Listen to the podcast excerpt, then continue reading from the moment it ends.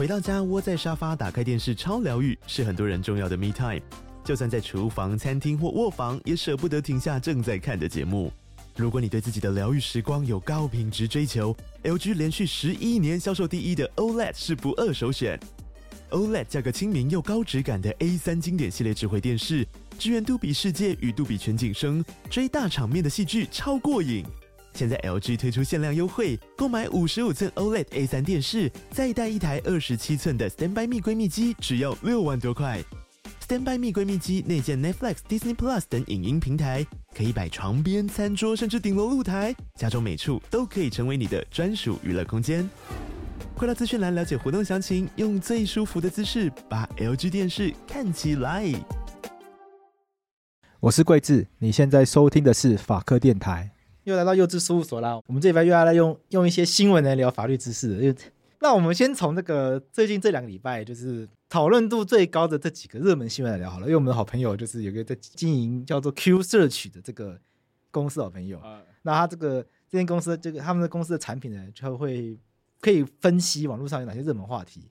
这两礼拜呢，有一个很热门的话题，就是彩虹药水巴比妥。巴比巴比妥，不是不是靠药是哪一个？这这两个这其实已经很久了啦。但这、欸、我我现在很会这个哎、欸，因为我儿子最近在学讲话，我很会 就是讲一些牙牙学语，就是对对对对对。哎、欸，你儿子现在已经可以正常的讲完一句话了吗？还是他只能讲一些就是这种没有意义的单词？哎、欸，没，他讲。他的语言的一句话，只是我听不懂而已。我是这样子理解这件事情的，但他已经会发出一些声音，就是爸爸妈妈、妹妹之类的。为什么会有妹妹？那你们家他不是第一个小 妹妹？是因为那个保姆家有小女儿，哦、然后对保姆叫她女儿的时候会叫妹妹嘛，哦、他就一直学保姆叫他女儿的样子，有够把他当妹妹了。他不是对对对，你儿子在外面认认干妹妹。这个当爸爸会担心，看人家 人家明明大他超多的靠北，你还没有在，就叫他姐姐，不要叫他妹妹。那、嗯、那你看那个巴比妥这个新闻，你会有很有感吗？哎、欸，只讲巴比妥，大家还记得是什么新闻？然后那个我，因为我觉得巴比妥这三个字就是很很猎奇，就对我来说，因为我不懂药学，就觉得很猎奇。嗯、就是新北市幼儿园喂药案，就当时就爆出来说什么园方疑似喂小朋友喝什么彩虹药水。然后疑疑似那个成分是三级毒品巴比妥酸盐类及四级毒品苯二胆平类之案件，对，对维基是这样写的啦。然后我问了一些我身边的就是医疗界的朋友，然后他们就说巴比妥这个药物就是真的就不常用，很少很少看到人家在开这个东西了。那他们对他们觉得很奇怪，就因为这个药物基本上是处方药物，一般人买不到，所以他们觉得，他们一开始觉得，对对他们医医医界的人来说，他们看到这个新闻的困惑是说，为什么幼儿园可以拿到这个药物来喂小朋友？哎，处方药物是不是一定要医生开才才可以用嘛？对啊，处方签处方签药物就是你要拿到处方签，药局才会卖给你嘛。那药局才可以去买处方签药物嘛？逻逻辑上应该是这样嘛？对啊，对啊，那那一般民众就可以都可以买到处方签药物的话，干嘛要开处方签？啊，uh, 所以一开始这个新闻出来的时候，我们我身边的就是可能一些护理师朋友啊、医医师朋友啊，他们一开始的困惑是为什么这些怎么拿得到这些药？对，而且而且这个药已经不常见，就这不是一，这已经不是就是这对他们来说这不是一个很常用的药物。另外，可能要补充一点，可能有人会觉得，哎，不是有人说是喂毒啊，有些人说是喂药啊，对对对对，对啊，其实那个毒跟药，对，就就会有人困惑说这些东西不都是药吗？就是因为很多记者不跑去问医生嘛，医生就说这些东西确实临床上会使用，但不常使用。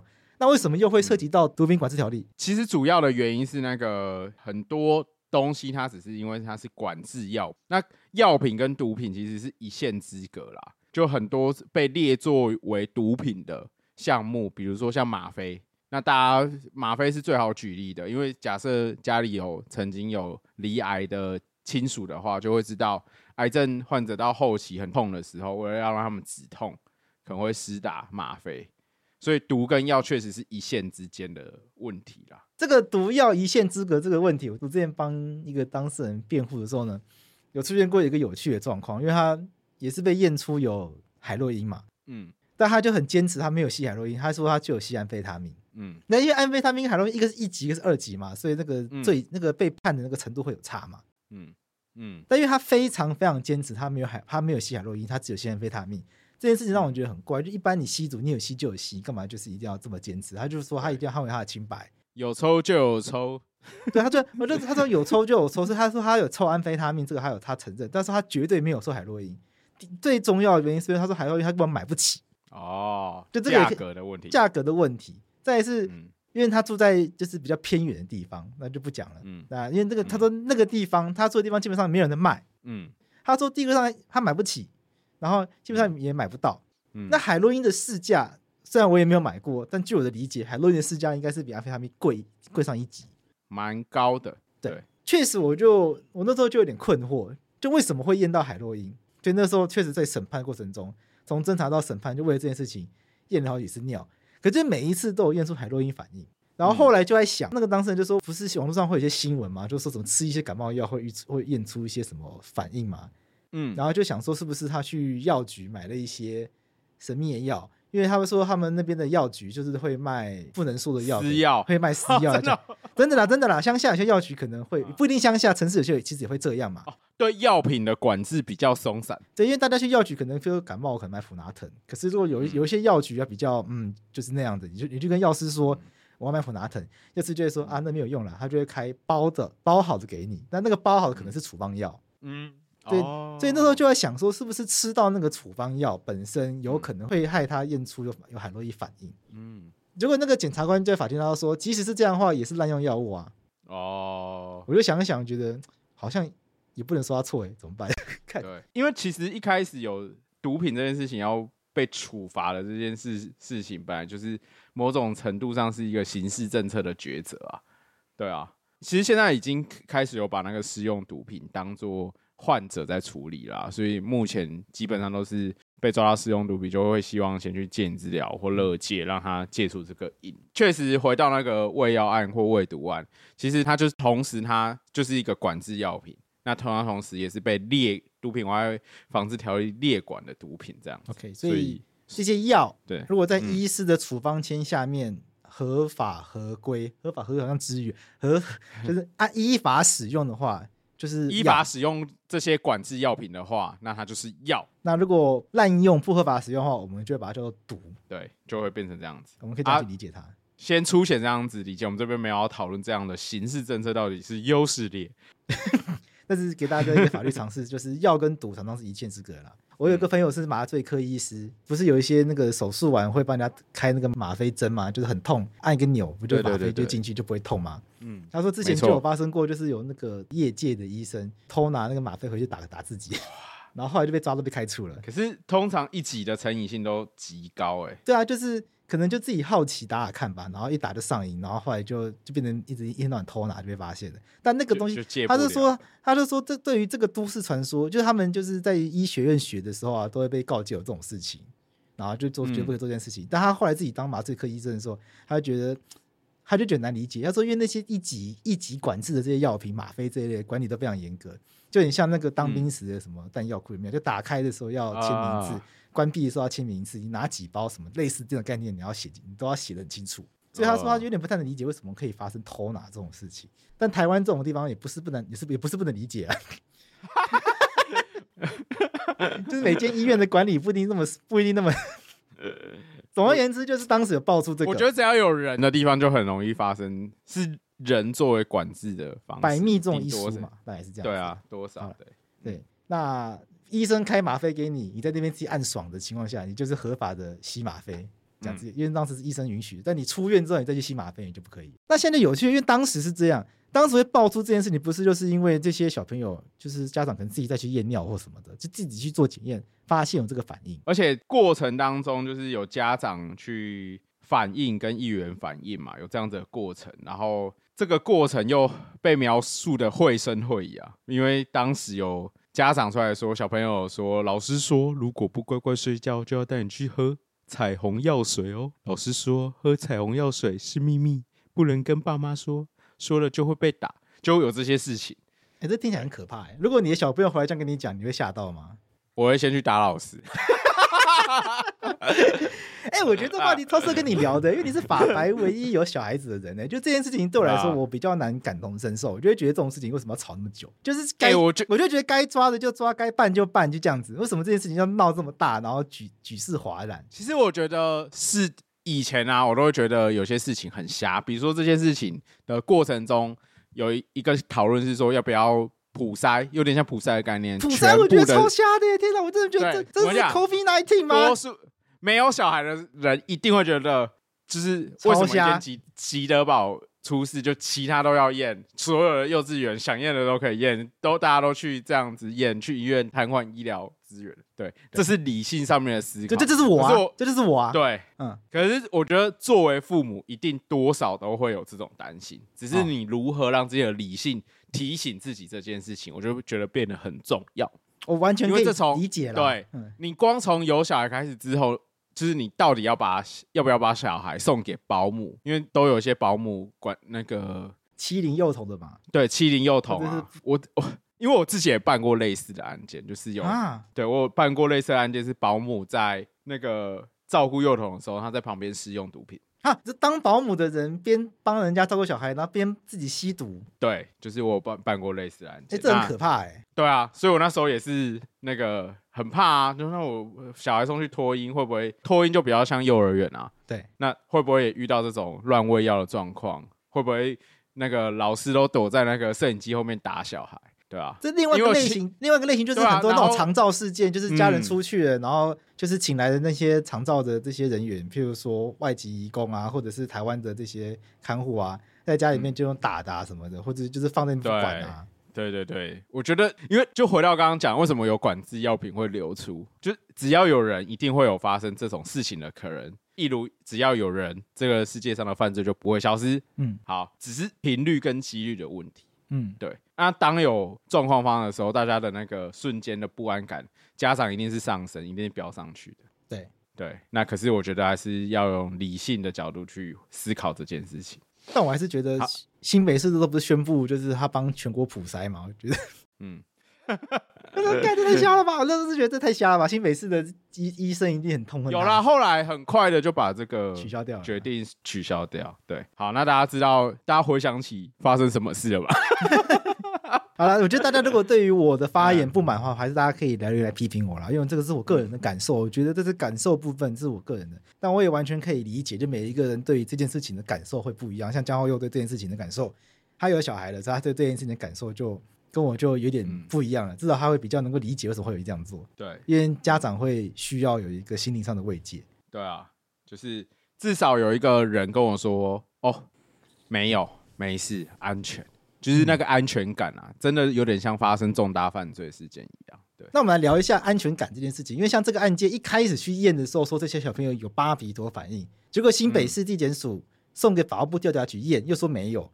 所以一下子有，一下子没有，所以到现在就变成有些人相信，有些人不相信，整个世界就变成很两极，就愿意信的人愿意信，不愿意信不愿意信，不愿意信的人就继续告，然后就继续说他在意，愿意信的人就说赖清德放假消息。呃、对，这件整件事情已经整件事情变得很奇怪，变成这样，对，整件事情往很奇怪的方向发展。我觉得我们可以先聊一下为什么验毒这件事情会这样好了。他基本上就是去检验那个小朋友的头发跟血。它有血液嘛？血液、尿液跟头发。嗯、可是因为这种检验验的方式，就是毒品在人的身体是一如所有东西，人有代谢功能，毒品也会被代谢掉。嗯，对，不管是药物、毒品都会被代谢代谢掉。我想这是应该是这是国高中的生物基本常识吧？我觉得我们可以注意到几个时间点来思考这件事情，就是。因为毕竟后来是五六月才去做血液或者是尿液或者是头发的检验嘛，嗯，对不对？对，所以这个时间点往回推，就是能不能验到，这是一个问号。这必须有医疗单位来说，因为我看到有一些人整理的方式，是因为有可能，比如说药物已经过了半衰期，然后身体被代谢掉，所以尿检有可能是阴性。那下一个就是。毛发检验嘛，因为毛发检验的时间会比较长，所以以前那个有些艺人吸食毒品案，就像 这前阵子黄子佼不是说那个大小 S，然后还有讲谁阿雅还是谁？是不是有人自己去验啊？我忘掉了。阿雅，我记黄子佼阿雅吗？还是谁？诶、欸，我来看一下啊、喔，还有那个吧，什么巨俊什么的，巨俊业啊，对对对对，说他们在飞碟电台后面的夜店吸毒，不是吗？对对对。然后那时候我记得有个艺人，他就自己去验，然后我想说。这这什么时间点？你自己去去验，除非你有长期使用的习惯，那才检验才会有结果嘛。对，假设你是十年前，然后呼麻用海洛因好了，你现在怎么验？现在验个雕啊，现 在根本验不出来东西，好不好？就身体内都代谢光啦。对啊，对啊。那即便是头发的代谢会残留比较长的时间，那最多就是也是根据我看到相关报道的介绍啊，就大概还是三个月。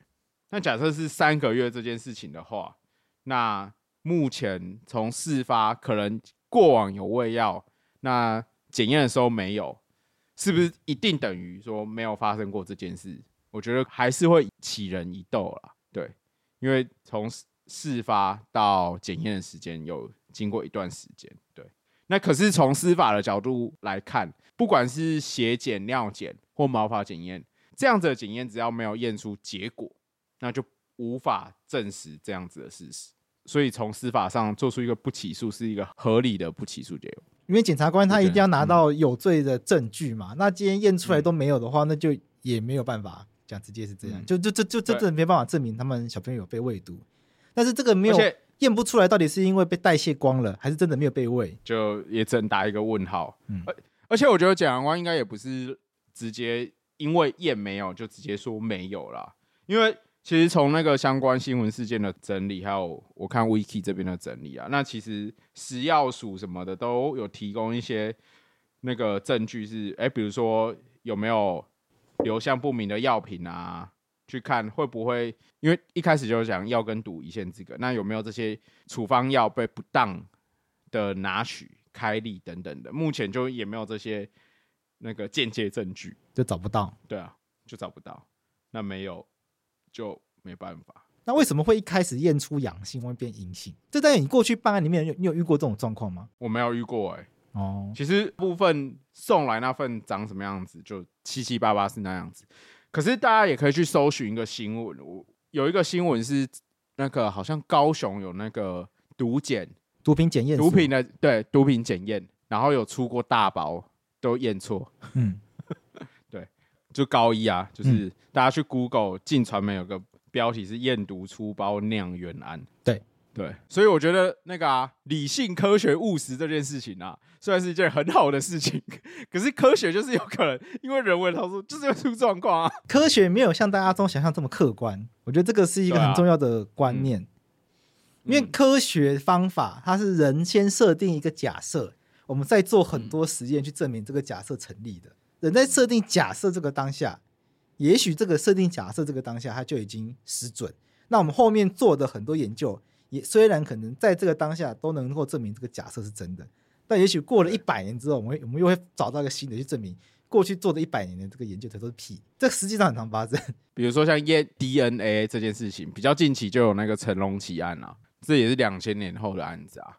那他就是因为验 DNA 去去推翻他原本认定他。应该是涉及性侵的罪嫌，对啊，所以科学证据还是要有一些怀疑的精神，因为怀科学都会说什么大胆假设，小心求证嘛。嗯，可是现在在，其实现在的方向一定是车选已经快等于真理了。嗯嗯，可是我觉得至少截至目前司司法的处置是妥适的啦。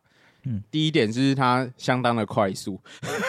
欸、真的很快、欸，超快的。因为这些人一开始可能在医院用的是某一些检测法，然后这些检测法它不一定那么准，所以司法他在验第二次的时候，他们就说这个他们要排除伪阴性的状况嘛。所以验第二，在在法务部调查局他们用的方法是用毛发什么的。嗯、我看新北市、嗯、新北市地检署的新闻稿是这样写，嗯，是为了要排除伪阴性的可能性，就最后验出来是没有。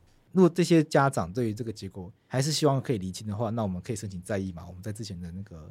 节目中有讲过，对对对对，也只能这样子。就程序再怎么密集，或者再怎么努力，目前程序上的界限就是这样子。嗯、其实我觉得司法上的检验会有一些状况，我在妨碍性自主我在妨碍性自主罪有遇过的状况是，比如说施药性侵，嗯、那通常侦查机关可能会出验几种，比如说他就出验这几十种药物，就是常见的。对，那可是大家也知道，化学这种东西就是推陈出新嘛，对，对不对？所以有没有可能有一种新形态的呃新形态的迷奸药物，或者是哪种类型它代谢比较快？对，新型毒品也是一样的概念。就这个东西太新了，那过往的检验其实都不会检验这个项目，或者它代谢太快了，无法检验。今天撒泡尿就全部出去了。对啊，啊，你当科学的检验有这样的极限的时候，就就没办法，对，就是真的没办法。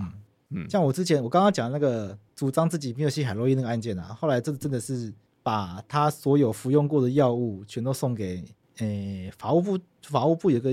毒品研究所吧，忘掉了。嗯，就是请他们去，请他们就是法官，请他们去提供这些药品本身的成分有没有可能验出海洛因的反应。嗯，因为最后都说不会有，那也没办法了。嗯、我们最后的，我最后都说，虽然虽然真的不知道为什么你会吸到海洛因，因为我是站在相信他没有吸海洛因的异常了，搞不好还有吸我不知道啦。站在相信他没有吸海洛因异常，我就说，说不定你现在安非他命有掺到海洛因之类的。或是你用的那个，啊、说不定你用的那个器具吸海洛吸安非他那个器具脏掉了什么的，或是他的上游拿错啊？你说他那天赚到是不是？对啊，对对啊，某种程度来说是赚到啊，也有可能。对啊，难说。你怎么知道你？你就你怎么知道你真的没有吸嘛？你怎么知道你的上游不是大慷慨？也有可能 跳流大拍卖，就是你买四包安非他命，故意给你一包海洛因，然后让你中更让你中更毒的，然后让你不得不买，以后就找他买更贵的东西。靠呗。但是这些都是我的假设啊，因为我根本就没有看过海洛因。你的推论好合理哦，我不知道他们是不是外观上可以长得很像，导致人会搞错。就是是不是有可能可以做到这件事情？我是这这件事情我是不知道的，所以这件这个部分要跟大家讲讲一下，这都是我的猜测而已。嗯嗯。好啦，这个那你觉得赖清德有放假消息吗？赖粉，哎、欸，其实我没有看到他放假消息的新闻，哎，这也是我觉得这个事实在找的时候呢，我我没办法找得很精确，因为我不太清楚，就目前找来找去，不太知道他们讲的赖清德放假消息到底指的是哪一环。哦，因为我比较常在那个大众媒体看到，可能有一些名嘴或泛蓝的名，主要是泛蓝啦，嗯，对，泛蓝的名嘴或议员有提出一个批评，嗯，那他批评的重点比较像是说。哎，就是绿营把这个东西抹成未毒，对，所以是不当的。因为老实说，药跟毒虽然是一线之隔啦，就是从学理上来说，嗯、可是药跟毒两个东西带给社会的观感，其实是有很极大的差距。所以他们会觉得绿营这样是一个抹黑，是一个不当的行为。那我觉得绿营比较像是见猎习习啊。对，我觉得真正的蓝绿恶斗就会发生在这边啊。怎么说？对啊，因为你看，就是虽然就是一开始绿营议员是基于就是民众的陈情出来开记者会，然后开始大肆的施加很多媒体啊等等压力。可是我觉得作为一个正常人，一或者作为一个家长，就是这件事情拿来攻击侯友谊，我觉得从我的角度来说是没有必要的。不管你作为蓝营的支持者，作为绿营的支持者，只要身为台湾人，应该没有人希望在台湾。二十一世纪现在有任何一个小孩发生这样的事情，对，我觉得这件事情至少大家有共识嘛。那发生这样事情，就是我觉得着力点应该是赶快解决这件事情吧。假设可能疑似，那我们要如何安抚其他焦虑的家长们？所以我觉得可能有些人我会觉得哇，重大案件那司法就动得很快，很快就起诉，或者很快不起诉。可是我觉得司法在这种重大案件的时候就负担了这样子的责任跟功能，所以很快的起诉，很快不起诉，很快的厘清。好，过往到底有没有不确定？可是目前司法调查有这样的结果，大家不用太担心。好，其次是比如说教育单位要不要做行政调查？因为其实真的有一些小朋友跟家长这样讲，我觉得那些出来指控的家长不可能去说勾画一个什么阴谋论还是啥小的，我觉得那个都太远了。就他们势必至少。在这间戏子的吉德堡发生这样的状况，密度很高嘛？对对啊，那产生这样疑虑，往下行政调查要做怎样子的调查去确立这件事情？就是我们刚刚在看那个相关新闻的整理，就是我们不是有看到那个新北市不是中间有撤销那个吉德堡的那个许可嘛？对，看起来新北是快刀斩乱麻。对对，所以先回应假消息，就是这边就应该不会有假消息的疑疑虑，因为某种程度新北市政府也同意这样子的结果，就当下先撤销许可。如果你就是直接觉得哦，一切都没有问题，一切都没有问题，就不会有这个撤销许可。嗯，所以我觉得假假消息没有到，就是不，我觉得是太夸张了啦。你可以说民进党见猎心喜，我要找到一个赖清德的讲法啦。他在信赖之友成立大会时批评，对新北市政府五月中才有初步动作感到遗憾，呼吁新北市政府成立医疗小组，长期追踪并给予必要的治疗和协助。赖清德听起来就超中性的啊。赖清德表示遗憾，因为根据媒体报道，四月中就有家长反映新北市却到五月中才有初步动作。赖清德指出，这两种药物都是中枢神经抑制剂，如果没有经医师处方，很容易出现副作用。甚至可能让病人失去性命。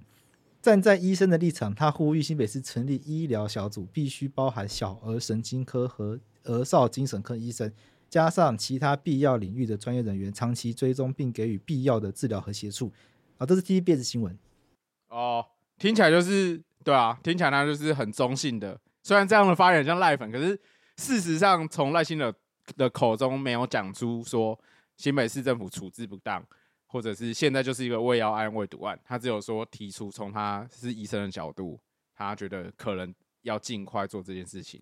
那新北市可能有四月就有收到通报，没有四月就及时处理这样子。我找到这样子，侯友宜就是去提去提告那群人说，赖清德自己是医生，应该要知道就是验毒这件事情会有伪阳性的可能性在，却还这样子讲，就是政治操作，显然就是放假消息。我就觉得没有到假啦。这是个评价性的问题。对啊，奠基于事实上的评论没有到假啦。对啊，我觉得把这件事情放在双方的这边的交火，我觉得不是很妥适。对，这个时候我们要理性、科学、务实的。就是如果我觉得新北市政府可能也要有后续的检验，就一如我那时候对那个民进党党内的那个性骚扰案的评论一样子，就是。这件事情结论上看起来是没有毒品是一回事嘛？对，好，那中间过程中新北市政府的流程 O 不 OK？有没有及时处理？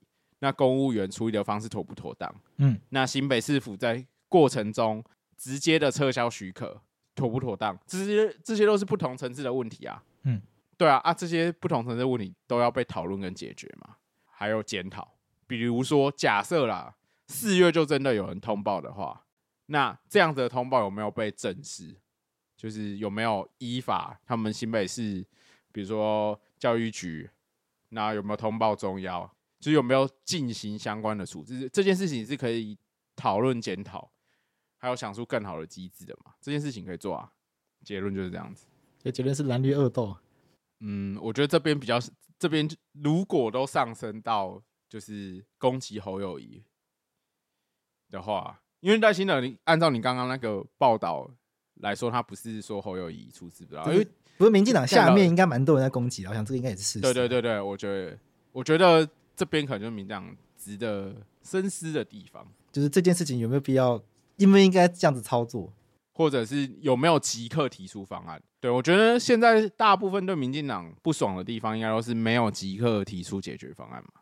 比如说囤房税拖到最后一年才上路，对啊，谁会管谁会管你从二零一六开始的，从实价登录开始，他们不是有一连串的土地政策？对，其实我觉得对目前对民进党很多批评就有点像这样子，就是你没有及时提出这样子的结论。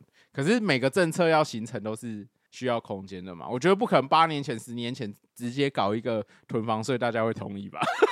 或有办法实施吧，应该不可能啊。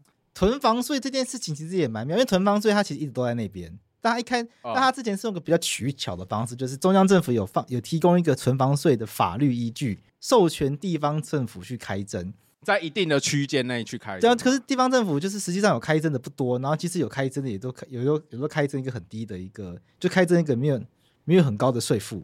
对啊，或者房屋税上面会走回头路啊。对，像赖清德就是一个典型啊。你还记得我们访中汉的时候，呢他我忘记后来有没有用了，好像没有用。就是那天晚上在聊天的时候，他就讲赖清德任内其实他的在台南实施的房屋税政策是拉高税率的啊。哦，然后后来他离开变黄伟哲市府的时候，市议会就改回去，就是把那个大幅的拉高再降低，这样子比较像这样子。哦，就是新的一届台南市议会就把它就把它删掉了，打折啦，把它打折啦，我觉得比较像打折啦。哦，像这样子的状况，你不能说他，干，啊，老实说，身为赖粉，我觉得很多事情都不是赖心德要看的啦。可是要盖瓜承受，就像当当初朱立伦要盖瓜承受马英九的政绩一样。那 没办法，政治就是这样子嘛，你就是对，这就是政党政治，就跟日本人到现在还在为南京大屠杀被骂一样啊。那现在日本人哪一个去哪、啊、一个有打仗？现在日本人几乎没有给他打，没有个没有一个人真的去打过仗的、啊。对啊，对啊。这没办法，就是你就是国家的人，就是你还是得承受你祖先造的孽。对对对对，啊，对。可是我觉得有些事情还是要合理跟客观。好了，那我们聊下一个话题，那就是七一六大游行居住正义啊？为什么要聊这个？就是黄国昌跟馆长带大家上街头聊居住正义，但我们就我们这个单元不聊政治，我们这个单元是是聊跟新闻事实有关的法知识议题嘛，法律知识嘛。我们聊个比较周边的，啊、就是黄国昌自己住的地方被抓到违建，你怎么看？呃，被爆料就黄国昌名下有很多机林地，然后后来被爆料有一块地是。被有一块地被拿来当做停车场，后来被爆料那块地是国有地，所以不应该拿来当停车场。后来被爆料说他们就他们住的家就是不当的往外扩建，所以在那个在那个国有地上面盖了一小块上去，不当的违建在那上面。简单来讲是这样啊。国昌老师不是说依法该怎么办就怎么办吗？那就怎么办啊？违建就是拆嘛，占有国有地就是看返还，对啊。占有国有地的话，其实是看国有财产署比较想怎么处理吧。哦，可能要更正一下，就是变成停车场的那块地是不是国有地？这块可能要再确认一下。反正就是，反正有什么被曝什么租土地出去让人家当停车场，然后那块土地有一点争议，那这个我们就不讨论。那块部分可能还要再还要再查。我想讨论的事情是占用国有地盖违建这件事情本身会不会有窃占罪的问题？哎、欸，可是窃占罪会有那个时效的问题哦。嗯，对，你要看他窃占的时间点在什么时候。嗯，对。就是窃占罪，我自己经历的案件，窃占罪比较常碰到的就是追诉权时效的问题啦。嗯，对，那就是以前的追诉权时效只有十年，后来变成二十年。那再来就是要看他到底什么时候开始窃占，因为窃占罪啊，在法律上它那个时效的计算时间点不是从占有终止开始算。嗯，所以实务上有很多案件就是告窃占告不成，就这样子。哦，对对，所以国三署那边我不确定他。国三老师他们家拥有这块地多久？对，因为我过往有案件，他可能就从民国九十年开始，那这段时间都没有状况，那就超过时效啦。那如果那个这样的状况，检察官基本上要做不起诉处分的啦。嗯，对，所以如果有这么长时间点，我看很有可能，因为好像从他父母那辈就开始了嘛。他、啊、黄国昌自己的说法，他在直播上他自己说，这是民国七十八年他父母盖的，那个时候就已经有这个违建。哦，那如果是这样子，就已经三十几年了。确实是那部分的违建，然后窃占到国有地的话，那就不会有欠债这的问题。因为已经太久了。是的，对。那假设检察官一定会做不起诉处分，这边要跟大家理清，不管你喜不喜欢，就是他在这件事情上的处理，从法律上确实是这样子啦。那超过时效，那检察官怎不起诉，法院只能做免诉判决，这就是结论了。那假设没有时效的问题，那他可以说啊，这是继承来的，是他父母盖的，不是他窃占。呃，我不知道父母是不是已经不在了。假设是这样，我我是先假设一些状况，这是一个可以，啊、这是一个可行的吗？我觉得这是个可行的啊。嗯，对啊，就是因为这继承，这不是我窃占的。对啊，因为他他就不知道这样的事实嘛。那假设他不知道这样子的事实，要如何评价他有窃占的行为？我一直对窃占这个罪觉得很有趣，就窃占罪，它跟窃盗罪，它不是摆在一起的吗？那窃盗罪我们都很好理解嘛，嗯、你偷人家东西就是窃窃盗嘛。嗯、可是窃占是我要去偷用人家土地，这样就算窃占。可是实物上会，譬如说，那我像实物上曾经出现，譬如说我我偷偷把我的车停在人家土地上面，这样子其实也不算窃占。对啊。可是那我不就偷偷，我不是未经人家未经人家同意使用人家土地嘛？为什么我把车停到人家土地上面，那个人不能来告我窃占？因为你要有民法上占有的意思啊。所以比如说。嗯你停车只是短暂的嘛，对。可是比如说你今天盖了一个围墙，做一些排他性的使用，嗯，实务上最常发生的是盖一层铁皮屋啦。对对啊，比如说像那个违建，很有可能也是这样子嘛。啊、看起来目前看空照图看起来很像是这样。对，哦，对，这类案件都会看空照图啦，就是往前推什么时候开始有那个铁皮屋。对，那对我刚刚讲的时效有点讲太快，大家可能会想说，那不对啊，铁皮屋现在还在啊。嗯，对。可是，在实务上，他认定的是窃占行为完成的时候是铁皮屋盖好的那个时间点，犯罪行为就终了了。嗯、他做排他性的使用，那个时间点终了了，所以这也是往往刑事上追诉权时效会超过的原因哦，对啊，所以我觉得那边大概是这样子。那占用的责任在就是那个吧，国土财产署可以主张要拆除，大概就这样子。然后相当于不当得利的请求，那边有那边是山坡地嘛？嗯，不确定，不知道。我没有这方面。那个停车场那块地，新闻上是按照新闻资料是说那块地是保护用地，所以不能够做成停车场。还有道路用地，就是土地分区规划上它是不能弄成停车场，但是因为被拿来当停，被拿来出租给别人后，别人出租呃承租人拿来把它当成停车场用，就是违法使用的状态了。OK，那就看这个违法使用是这样子。哎，山坡地我不确定了，我看一下。法规，如果是废弃物的话，土地所有人是有相关的责任的。说到那个停车，用我我刚刚又再找了一下，就如果只是单单，如果只是就是可能停停个一个一个下午一个晚上，然后隔天就开走了，这个好像通常不会被当成窃占。可我刚刚看到一个新闻是，有一个女的，就是把车子停在百货公司停了十四个月都不开走，然后这边最后被认定窃占。对啊，就是你还是要有长久的意思，就有点。嗯，这点不完全一样，可是有点像使用窃盗的概念，就是你你你用的那个长度已经长到让大家觉得你根本就在占用，就是你那个据为己有的意思啊啊，你已经把它当成自己的停车停车位在用了，因为不是你自己的停车位，你不会把它停十四个月，但如果只是停一个晚上，然后隔天就把它开走了，就是法官可能会觉得这个界限在于，呃，还没有到这个据为己有的程度，你只是就是。这个就是它有有一个模糊，就是我觉得窃占这还有一个有趣的模糊地带在这边啊，就是对于行为人主观上到底要怎么评价这件事情，嗯，他只是占人家便宜一下，还是他真的就是把这块地当成自己的地在用？对，如果只是占人便宜的这个还不会到这个犯罪的等级，但是这个模糊地带有的时候不是那么好判断。那你觉得民进党打这个是聪明的吗？还是想聊政治？我觉得那天，我觉得那件事情，我觉得是反效果啦，对啊？我觉得那天私底下跟你聊的时候，你的观点让我觉得蛮有趣的。因为我一开始觉得，我一开始看到这新闻的时候，想说，嗯，这一定就是要去弄他的游行嘛，因为怎么会在游行前一个礼拜去搞这个东西出来？这感觉就是已经藏了很久，今天突然出招。对，嗯，对啊，哦，跟观众分享，就是我那天有游行前有跟那个贵志他们聊天的时候聊到这件事情啊，就是我自己觉得，我那时候看舆论在打这个违建案的时候，我觉得这些事情是无足轻重的啦。因为老实说，干大家住新北的人，那个顶加一堆学违建三小，在台湾超在台湾就是违建是一个具有本土特色的寄存事实状态，就是这件事情不 OK 不好，好再往下讲，这件事情不 OK 不好，比如说好了，公寓大楼上面的顶楼平台层如果有违建的状况怎么办？大家都希望公务局拆嘛，可是如果是很早的起了违建公务，民国八十三年以前的叫做寄存违建，都不能拆呢。对啊，这还是世界上还有这种事情。从公安上好，就是我们从不同的点切，从公安，从公寓大厦的管理来来看，那个顶楼干，如果火灾你要往哪边跑？对，如果你可以逃离那栋建筑物就好了啊。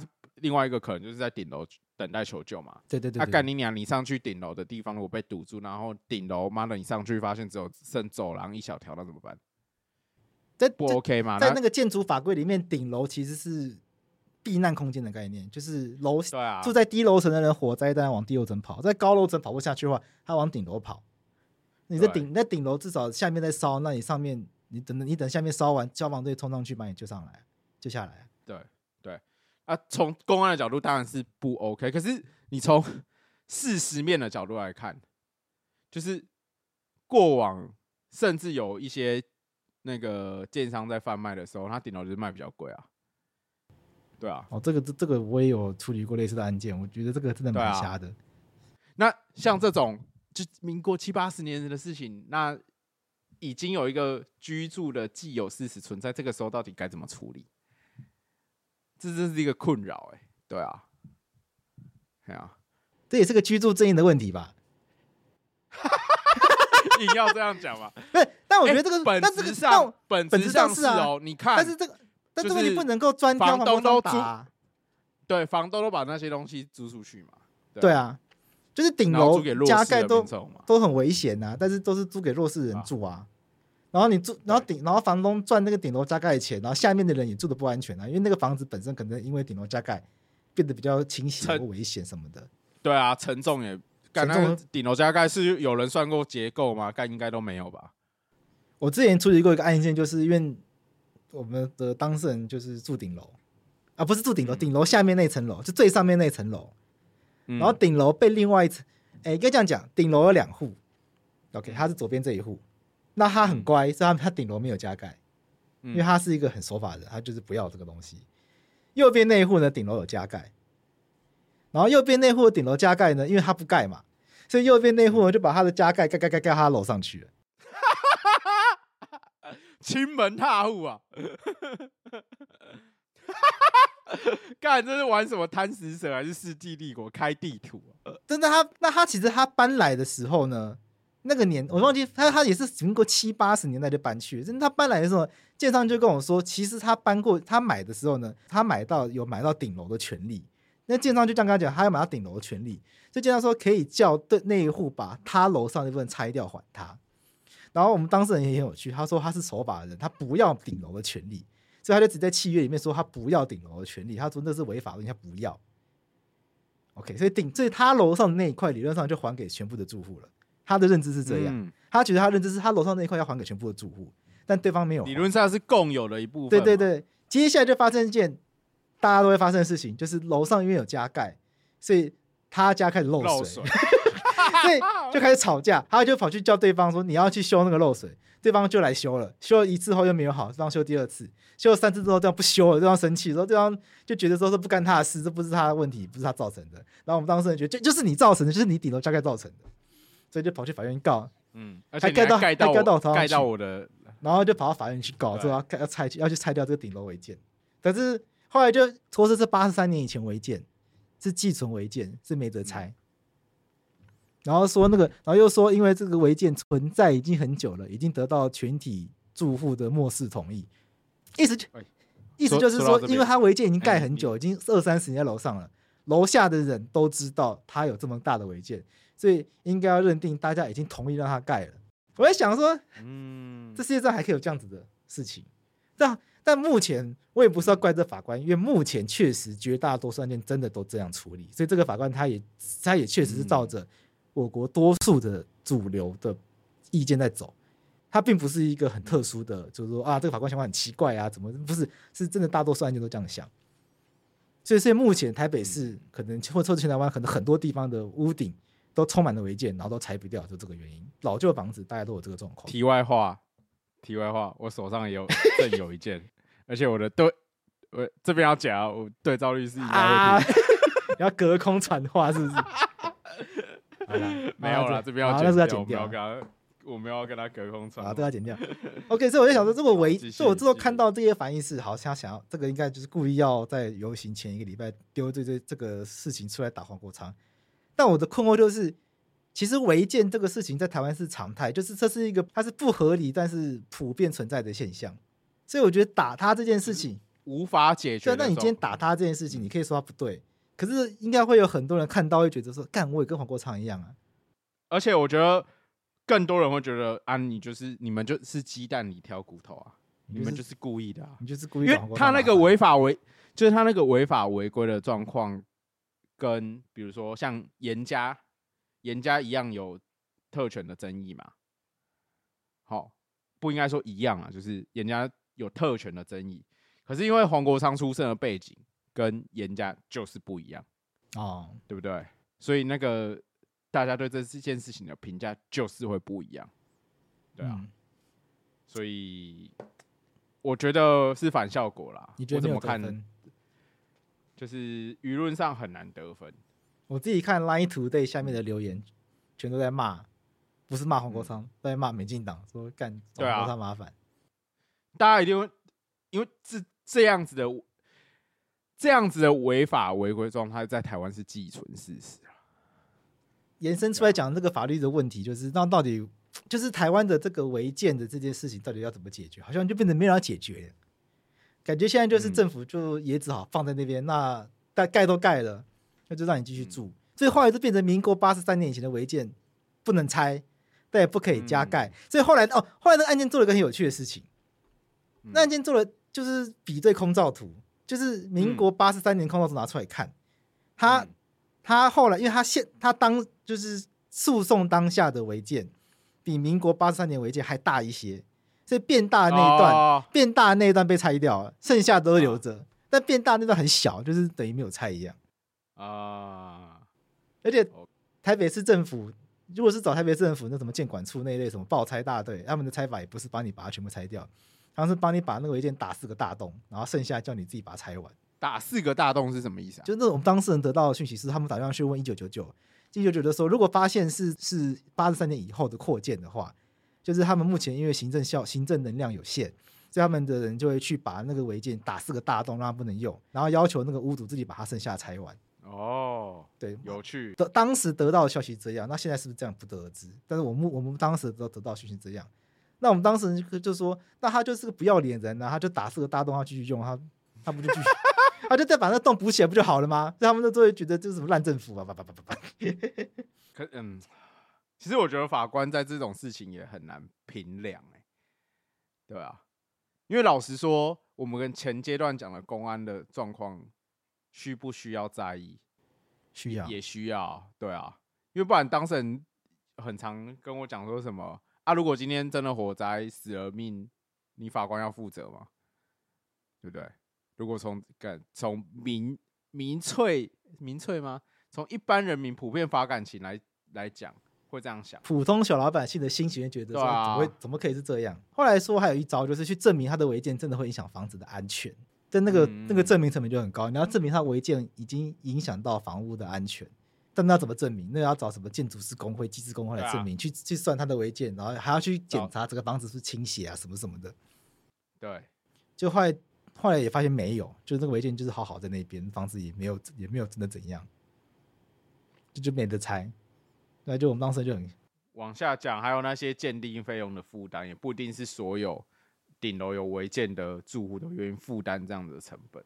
对啊，嗯，哎，好啊，结论上就是，就是违建这件事情，依法该怎么处理就怎么处理。所以柯文哲不是讲吗？存在即真理嘛，违建就是存在即真理。我自己觉得违建这件事就是很荒谬。台湾常常会有这种法律规定一套，在实在真实之间让另外一套。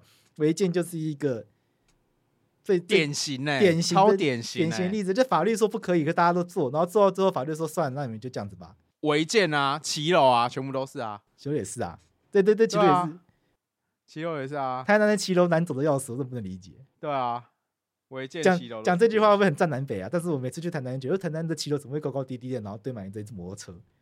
我我觉得是应该被检讨是啊，妈的，刚我推行车推的要死哎、欸，这真的对行人很不友善啊，超不友善的，拜托，不不，我在那个中西区推推婴儿车推到吐血。比较好的店家或者是所有权人比较好的状况是，他就是反正绿线就好好维持，维持一个至少平衡店家的所有权跟用路人的空间。嗯，对啊，可是，哎，我觉得这就是不合理啊。可是制度是大家一起形塑出来的，对，结论就是这样子。这后面讲一个有趣的新闻，就是看到新中传媒有讲一个判决，他的标题写法官说爱情只能给不能要，一审判原配败诉，怒上诉，二审翻盘。呃，哎、欸，现在法官。我觉得现在一审的法官相反越来越宽明哎，所以我觉得这些一审法官，这些一审的法官过了十年二十年，到了二审，然后以后到了三审，以后整以后整个台湾的民法都会变成爱情只能给不能要哎，其实这我觉得这以后真的是时间早晚都变成性性解放派了，这都变性解放派嘞。他的事情是这样：一名张姓男子和肖姓妻子婚后常有摩擦，离婚之际两人协议分居。不过某天肖女回家时，发现丈夫竟有嫂小三，然后就请这个征信社去调查，发现两人公然出游，到处应酬，一气之下告两个人赔偿八十四万元。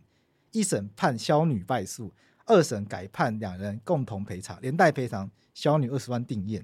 一审判一审判肖女败诉，理由就是配偶权并非法律上的权利，因为幸福只是抽象的概念。法官引用“灵魂不归法律管”给现代公民的第一堂法律思辨课，这是黄荣坚老师的巨著。认为爱情是一个人只能给而不能要的东西，即使正宫深爱着丈夫，法律也无法要求丈夫结婚后仍持续爱着正宫，因此判决张楠和小三免赔。嗯，我觉得类似的东西，我们在我们节目上好像一直讨论过很多次。之前好像我跟洛伊讨论过了一次，我不知道有没有跟你讨论过。你觉得这个我记得有，对，对对，我记得那一次我好像有在旁边。那刘刘洛伊当然就是他觉得这个非常非常的 OK。然后高分院法官引用他看，哎，我是不是又很适合讨论这题啊？因为作为法白唯一有婚姻关系的人，应该是吧？我应该现在是唯一有婚姻关系的人。好像是哎、欸，因为其他的人都好像还没有结婚哎、欸。法白是一个非常抗拒婚姻的一个地方，我们都是回家派的、欸。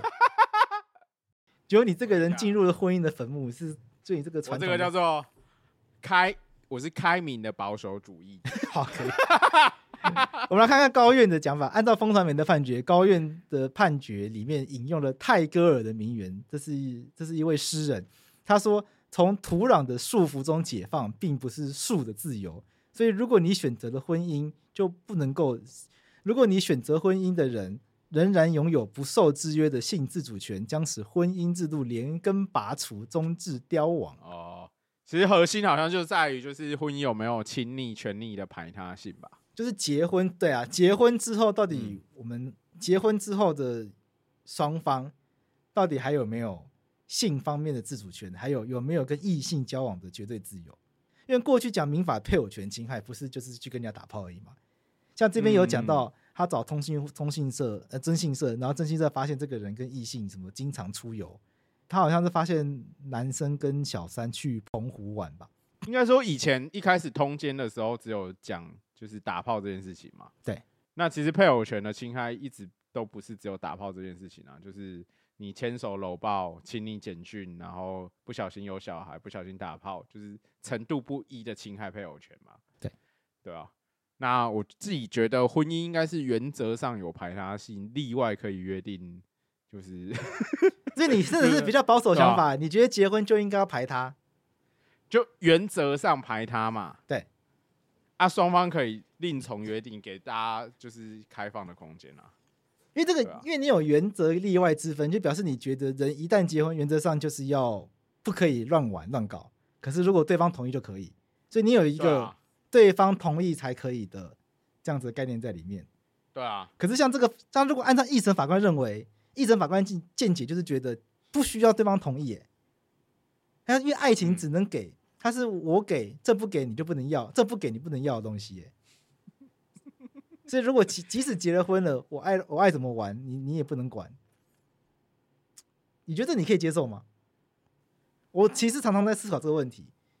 我理性上会，我，我理性上会觉得一审法官讲的比较有道理，但我觉得感情面上面好像很难要求大家都接受。我我我先讲我的想法是为什么会是原则上排他好了，因为。假设婚姻没有这样子的功能的话，那婚姻制度的本质是什么？就好像结婚没有意义，对不对？对啊，就为什么他势必你建构成婚姻，然后两个人婚姻往下讲，就是有可能有人选择婚姻里面生小孩，有人不生小孩。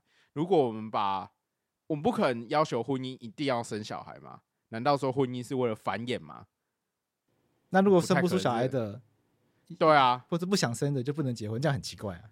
对啊，那所以他们婚姻上本质上，我在我看有可能是两个人对彼此的依赖的需求嘛。对啊，那对于彼此依赖的需求这件事情，本质上应该会有排他性。我原因在于这边，因为人都只有二十四小时。这个，哦、这我觉得，对我觉得是我结婚之后才比较可以深刻体会的部分，就因为人的一天就只有二十小二十四小时，所以你扣掉吃饭、睡觉这些个人拉屎干嘛、个人的生理需求外，你另跟对方建立一个共同的关系之后，那就是把彼此的时间给彼此嘛，那我对彼此都付出了这个时间成本嘛。对不对？所以如果你没有原则上的排他性，就是你是时间管理大师就可以任意的运用的话，那你在任意的运用的时候，都是侵犯到另外一边，就是会对于对方来说不公平啊。对方花了八个小时的时间，就是你这八小时应该是要跟对方相处的，对，然后你这八小时没有。因为婚姻制度的缔结，全部递交付给对方，可是对方付出八小时的时间，那如果就不爱了怎么办呢？啊，就不爱就离婚就好了。对方不愿意离婚啊，这个案件好像就是对方不愿意，可能就双方离婚谈不拢，做分居，分居之后啊就诉讼啊。啊大法官离婚的想法已经要拔除那个过失的部分了，欸，那离婚就说对啊。应该相对的越来越宽松嘛，那就离婚就好了。嗯。我在想啦，结婚是不是因为我们一直把婚姻跟感情这两个事情绑在一起，所以这这个问题就变得困难。就是我们会觉得，我们因为有了感情，所以才结婚，所以结婚之后我们就要对这感情负责，所以就会衍生出，那我不可以出去乱跟异性去约会啊，同性恋的话就不能乱跟同性约会啊，双性恋的话就是就要与世隔绝吗？我不知道。对不对？我不知道，那那不能跟他乱发生性关系嘛？但有时候我会想一个问题，就结婚这个制度，它它从古时候到现在出现，其实以前它这个这个制度跟以前人结婚跟感情可能没什么关联。比如说以前什么指腹为婚，我们以前结婚应该是跟繁衍比较有关系吧？对，或者是维系家族的荣耀，什么维系家族的，或者是维系家族的什么衰，避免家族衰亡。封建上面的利益，就门当户对嘛，所以要把自己的公子，要把自己的一个，要把自己的公子找一个，找一个千金来，找一个千金来，这个门当户对嘛。所以我就想，婚姻这个制度在我们的文化里面，我总是觉得它没有那么的跟感情有关系，是到是到这个很现代，是到现代我们才把婚姻跟感情绑在一起。哎，延续你讲的，我刚刚会讲时间付出，就是就是。感情来对我来说，就是感情就是相对抽象的概念。可是时间付出，就是那这个付出是指要付出在这个人身上，还是付出在这个家庭身上？我觉得这个也有趣，因为我跟一些长辈讨论过这些问题。很多有些长辈会认为，结婚那个付出是要付出在家庭，就是男人要对家庭负责，就很有趣。他们观念不是说男人要对女人负责，是男人要对家庭负责。所以即使你。其实你可能没有那么爱那女的。即使我外遇了，可是我拿钱回来就可以了。我是拿钱缴那个代金的概念。对，我的时间。哎、欸，对啊，这你不觉得真的有些长辈他是这样想吗？就是男人只要能够对这个家庭负责，这个男人就是好男人呐、啊。那有一些，就有一些有一些女性，就是可能传统观念真的比较可怜的那种，他们就觉得啊，这个男生反正有赚钱，把小孩或者他弄得很好，他就他就愿他就忍受他在外面。他们就会一种忍受他在外面乱搞的这种状态，花天酒地那种。对啊，我觉得我我我不是这样子，我的看法比较像是花在对方上面的时间。比如说，即便好了，你说为家庭也好，假设我今天花时间帮我小孩吸奶瓶，可是额外的就是我老婆就不用做这些家事了嘛，我也是在花时间在她身上嘛。嗯。对啊，照顾这种照顾你太太的感受。对啊，照顾她的感受，让她可以减轻一些劳务上面的负担，减免一些家务之类的。所以往这样子，所以往下讲的话，你觉得这种两个人互相照顾彼此的这种期待，你觉得是可以成为法律上的权利？如果被破坏的话，啊、可以求偿。只是这个求偿的基础是什么？就有趣，因为这个东西很抽象。因为嗯，幸福感，嗯、我的幸福被夺走了，啊、这我要求。我要求，我要求赔我两百万。其实我觉得，所所以我觉得不应该从幸福感上面去钻研那个赔偿的问题。我觉得应该要从时间上面去钻研，因为时间是可计的。比较，你觉得它比较可以量化？对，它比较可以量化。就我花这么多的时间注入这段感情里面，然后我的时间就是金钱、欸，对不对？Time is money，听起来超干的。对，可是我觉得可以，我我会想要往这个方向去思考。对，我我觉得这个问题其实蛮深刻的，因为我们刑法把通奸除罪化了，可是我们没有任何的配套措施。嗯、然后我们多数的，嗯、其实我们主流的民众对于家庭的观念还是会比你更保守嘛。你已经算是很开明的保守了。嗯对啊、很多民众例外，我例外是可以大家约定讲好就讲好啊。啊可是你没有跟对方讲好，你就任意的出去的话，等于你们双方沟通有问题，这样应该是不行的、啊。那有更多民众可能是根本就不存在这种例外的观念，那这怎么可能这种事情多可怕？嗯，所以我所以我就我就会想到一些，所以有时候会在想说，我们刑法走得很前面，我们把通奸罪废掉了。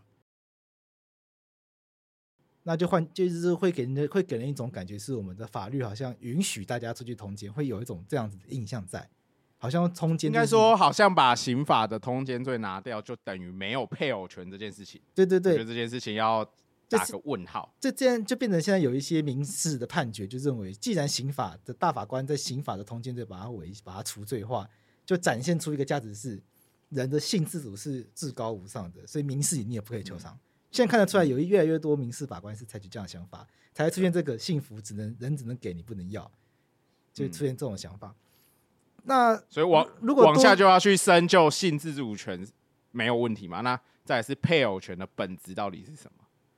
那就是人到底为什么要结婚？那我如如果人没有配偶权的话，那我们为什么要？那到底我们当初为什么要去缔结这个配偶？嗯，那我们法律制度要是干嘛？为什么法律要让两个人成为互为配偶？可是互成为配偶之后又互相没有权利？嗯，那这个东西会不会就名存实亡？还是说名存实亡是一个我们可以接受的发展？就把大家未来都越来越自由，或者把配偶或者把配偶权想象成就是一个身份上契约的权利，所以它只有源自于契约这些这个概念，就是你们约定什么就什么。对啊，约定什么就什么，这也是个方向啊。但我觉得，对啊。我想要延伸回来讲，就你刚刚讲那时间观念，我想要讲最后一个有趣的话题。嗯，因为这个时间的问题，在这个小三的案件里面啊，是太太的时间，太太觉得先生照顾她的时间被侵害嘛，照你的逻辑推。嗯、我曾经有当时问过一个有趣的问题，因为太太，因为呃不不太太，因为太太问说，先生都去跟小三同居，都不回家，那小朋友都看不到爸爸，那小朋友能不能够主张他的权利被侵害？因为小朋友也有受爸爸照顾的权利啊。哦，就是爸爸没有妥善行使他的侵权的部分。对啊，父母子女，因为父母子女之间不是有个照护、有个教养权利吗？那确实小朋友，我觉得可以理解，小朋友可能真的有受伤，就是都看不到爸爸，就问爸爸去哪里，然后妈妈讲不出口，妈妈总不好说爸爸去通奸，妈妈妈妈不可能去跟小朋友讲这个啊。撇开举证上面那些的困难，比如说爸爸不在家，真的是去打炮这样子，爸爸去哪儿？爸爸可能在上班啊，对对对，爸爸出国进修，爸爸出国出差什么的，这样子。对对对对，就只能讲一些这种。OK，这如果如果单纯就是讨论这个纯学理的问题，那小朋友的时间也被侵害的话，到底能不能球场？但多数，当然那时候我帮他找过，多数的人都说不行嘛，当然没有人想象过这件事情。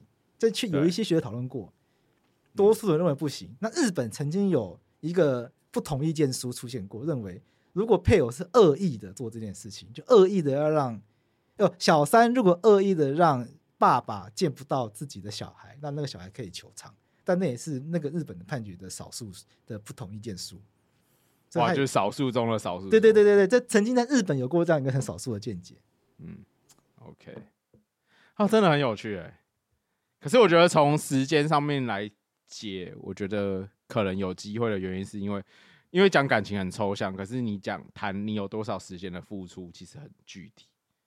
对，嗯，这是我进入家庭之后的体悟啦，就是真的很多东西是因为付出时间的努力，才有得到那样子的成果跟结果，跟那样子的感情。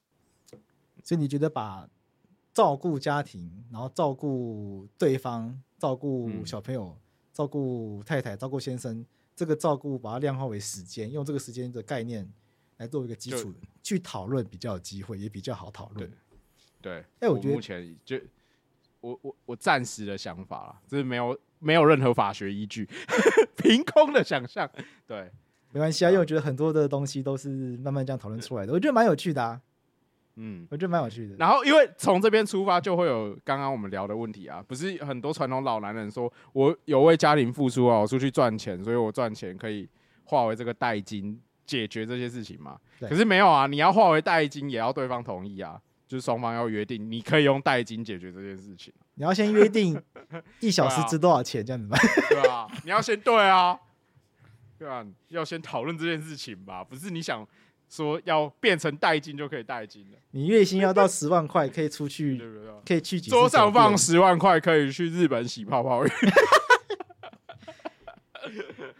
这个部分大家如果有兴趣的话，大家可以去听我跟廷义之前在法白时间录过有，就是我们讨论过伴侣制度这件事情。在欧洲目前有很多国家在做伴侣制度，就是让夫妻或者是同性恋配偶之间自己去约定，到底哪些事情可以做，哪些事情不能做。嗯，最最悠悠讲的这个东西，这这个状况就是双方自己约定什么情况下可以出去玩，甚至不一定出去玩，夫妻之间任何事情，夫妻之间自己约定这些事情，在欧洲、在美国是有的，那在亚洲好像没有。台湾曾经有人讨论过，但后来就后来就不了了之，因为对被挡下来。对，因为一开始好像包裹着同婚一起讨论的，对，但他其实跟同婚。不不不，不同面向，不同面向，有人会用伴侣去解决同婚的问题，但如果深入讨论的话，会发现他根本就是他其实处理层次伴侣这个问题，他处理层次会比同婚更深刻，因为大家都很多人广。很多呃很多的互家盟他们都会说同性恋会毁家，其实伴侣比较可能、嗯、这样听起来伴侣比较可能会毁家，因为伴侣他们会约定很多就是传统观念不能认同的东西出来。可是我觉得呃。伴侣制度往下讲，不一定是毁家，而是改变家的。对对对，这个心态，嗯，对对，我我完完全认同。就是我完全不认为这是毁家，我会说这是我会说毁家，所以对他们来说，你只要改变家的本质，他们就觉得是毁家。他们他们对传对很多非常保守的人来说，家庭一定要是一男一女，然后非常相爱，然后绝对不出去玩，然后有血缘关系，对，而且要一起养育小孩，很很亲密的，很很幸福的这样子和和乐的这个画面，不符合这个画面的都不是家。好，最后讲一个小故事，结束今天这一局。那个，我因为我早上去参加亲人的葬礼，就是长辈的葬礼。哦、然后我的参加完结束就去嘉义开庭嘛。然后开车的时候，我就有在想这件事情，就是想，反正就是想人老死亡。然后因为现在家里的长辈都比较大，可能还有照护的问题，所以就会回想到家的这件事情。我觉得过往真的很多原因啊，可能因为农业社会，所以家真的本质上会跟血缘啊，嗯，还有跟家族等等的绑在一起。对，可是我觉得目前这个社会真的越来越不是这样子欸，因为我就看到今天葬礼的时候，可能有些出席的人是不一定跟死者有亲属上面的关系哦。对啊，那他可能是。更亲密的朋友，然后我就回想自己的状态，就是，呃，我跟我姐感情也不算差，对，可是比如说比起来跟一些更常相处的朋友来说，彼此知道自己彼此的生活境况，可能是这些朋友、欸，哎，哦，对啊，对啊，那到底谁是家人，然后谁是亲属，然后的这件事情，我都觉得可以重新形塑啦，是有这样子的可能性的。嗯，好，以上就是传统观念的亲疏远近这件事情。对啊，在这个现代社会，可能我们需要重新的去理解它了。嗯，我觉得真的是需要大家重新理解，不一定要，不一定真的需要被绑在传统的观念里面，什么叔侄舅伯、早教公这种，嗯，这种 这种名词里面啊，我觉得。对啊，对啊，因为我今天葬礼上应该八成的人我都不认识。但那些人都是往生者很重要的人，这的的人，对，或许这样子，我觉得这样子也许才是最最最有意义的嘛，因为最重最重要的人都来了嘛，嗯，对啊，嗯，没有，我我比较像是反面，就是这八成的人有可能跟往生者有血缘关系哦，对，对，对，但可是他们有可能很长时间没有见面，对啊，哦，我懂你意思的。嗯嗯，大概是这样。这好像哦，好懂你意思的。这也是一个现代社会的，我觉得这大家都都有共同经验呐，就是过年的时候嘛，嗯、会有很多的，嗯根本不知道是谁的那种亲人来嘛。嗯，对于他是你的亲人，嗯、所以大家就会要很热络的去打招呼什么的。嗯，就是人跟人彼此的关系好像名又又又又回到一开始那个嘛，名存实亡。我们之前聊一开始聊一开始聊那个什么东西，忘记了。我们前面有讲个什么名存实亡，违建。又回来，又名存实亡，这就是，这就是，这就是现代社会的荒谬嘛！就是我们一直在打破。欸、我们今天的讨论的东西都是名存实亡。那我们今天标题一下“名存实亡”的时代。对啊，你看毒品跟药品名存实亡。王国昌的违建名存实亡，实亡。然后人跟然后配偶权，人跟人之间的关系名存实亡。台南市的骑楼名存实亡。台南市的车那什么房什么房价税名存实亡，存实亡。好了，今天先到这边，啊、希望这个跟大家一起思考了。我觉得这边都很深刻，大家可以一起来思考。这都没有办法有很快就有答案的，但很多这些公共议题，很多这些东西都是需要大家一起来思考，我们才有办法往更好的方向前进了。嗯，我们不需要太急着就找到答案了。好我这我真心是这样觉得。嗯，希望我儿子那一辈可以慢慢更好的，有更多。更宽广讨论这件事情的空间，就是我们要努力的方向。加油！好了，那今天就到这边了，先这样，拜拜，拜拜。